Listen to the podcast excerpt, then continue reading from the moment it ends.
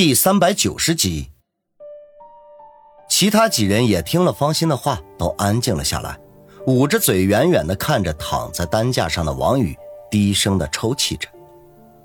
袁康见他们都不闹了，吐了口气，摇摇头说道：“啊，你们都受到了惊吓，还是赶紧回到车里缓缓吧。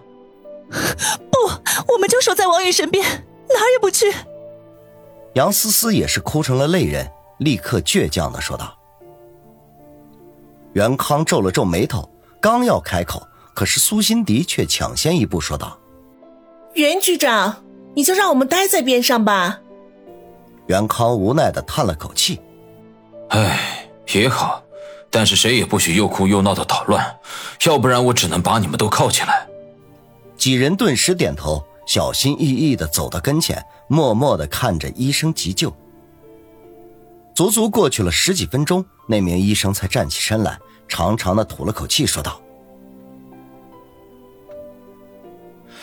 啊，哎，总算有呼吸了，得赶紧把他送到医院去补血。”医生，辛苦你了。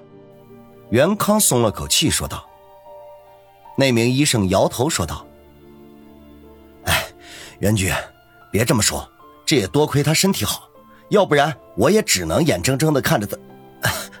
哎，好了好了好了，来，大家帮把手，把他抬到车上去。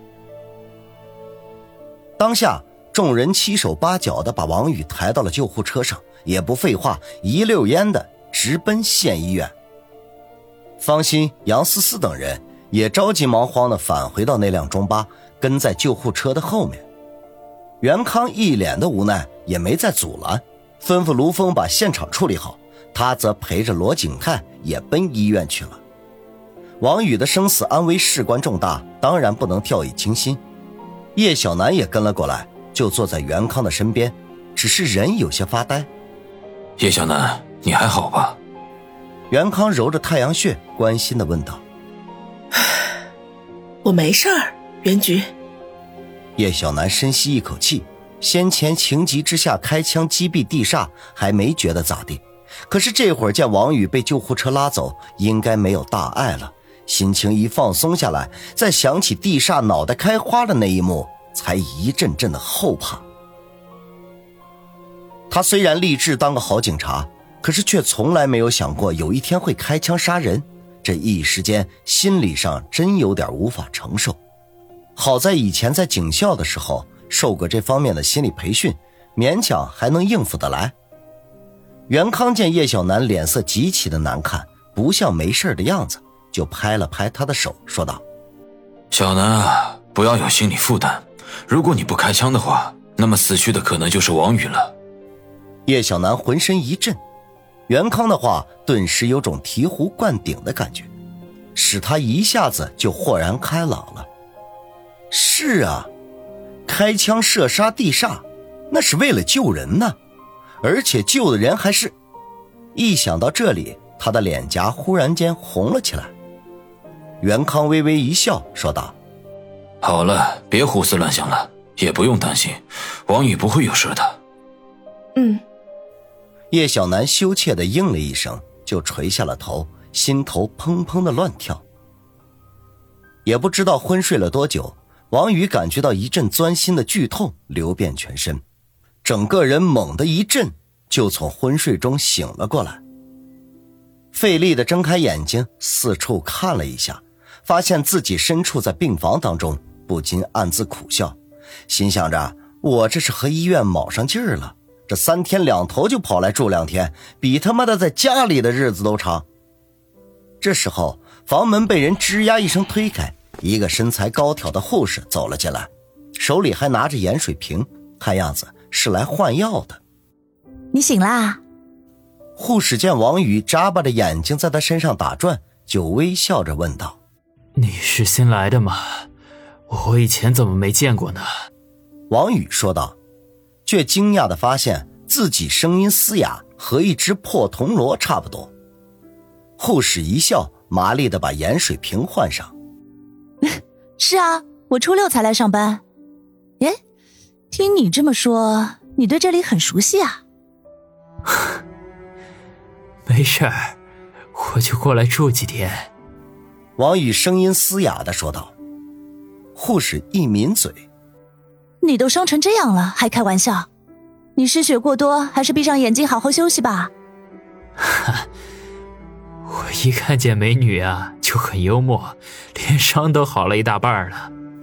王宇调侃的说道，心中却想：也不知道王小雷没来上班，不过他肯定会被吓得够呛，没准正在病休呢。美女护士哼了一声，没搭理他，就要转身离开。结果房门开了，一身警服、腰杆笔直的叶小楠走了进来，一脸不高兴的说道：“王宇，你可真是死性不改啊！”刚从鬼门关回来，你就开始勾搭女人了。那位女护士见进来了一个女警察，这说话还没遮没掩的，脸上顿时一红，狠狠地瞪了王宇一眼，就赶紧出去了。王宇讪讪一笑：“叶美女，你来的可真不是时候，好不容易碰见这么带劲的白衣天使，还叫你给吓跑了。”叶小楠哼了一声，把帽子摘下来拿在手里。走到床前，拿来凳子坐下，脸色稍微的缓和了一下，说道：“王宇，知道自己睡了几天吗？”王宇侧着头寻思了一下，眨巴着眼睛说道：“肯定不是一天啊！”废话，你足足昏睡了三天三夜，害得你那些女人们啊一直守着你。要不是芳心啊实在是熬不住晕倒了，他们现在可都在呢。哎，你说说你，还有心思在这勾搭护士？你有没有良心啊你？方心晕倒了，他现在在哪儿啊？行啦，可别一惊一乍的了。他就是惊吓过度，哎，又连着几天不休息，体力透支的太严重了，血压有点高，休息一下就没事了。好，那还好。王宇松了口气，方心有高血压的毛病。一旦着急上火就会发作，这是很令他担心的。沉默了一会儿，王宇才说道：“小南，现在外面的情况怎么样啊？钟晓光死了没有？”“死了，一枪毙命。”罗局他们把那个地下赌场的事情给曝光了出来，昨天省电视台过来录节目，今天晚上就应该会在晚间新闻里播出了。听说这件事轰动了省里。还要开表彰大会呢，哼，倒是便宜罗景泰和袁康了，平白无故捞了个大政绩。对了，有没有李飞的下落？要不是当时我出血过多晕倒了，保准要他的命。对于罗景泰等人是否捞政绩立功劳，他并不放在心上，他关心的是李飞的下落。只要一想起李飞来，心中就是一团怒火。明明他老子那面表面已经和他言和了，可这货却又跑来和自己作对，不但绑架了他的女人，还请来了两个江洋大盗，想要要他的命。光是想想就牙根恨得发痒。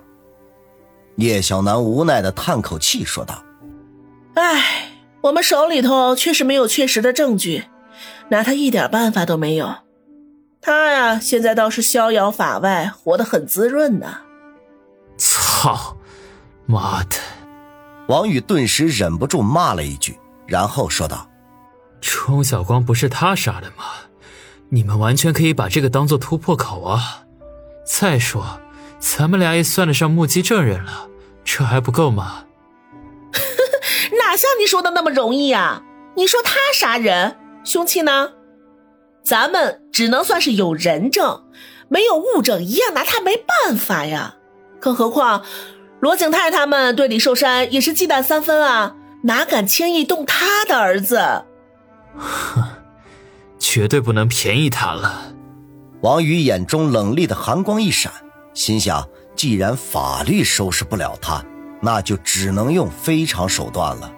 哼，先叫他再逍遥几天。等自己的伤好了，再去找他算账。好啦，别寻思他了，你安心养伤，外面的事情不用你操心。叶小楠见王宇脸色阴沉，就关心的说道。王宇嗯了一声，脑海里却还翻腾着如何收拾李飞的想法。其实说来也简单，只要老段出手，暗中抹杀他，跟捏死一只，那啥似的。这只是这样一来啊，反倒便宜他了。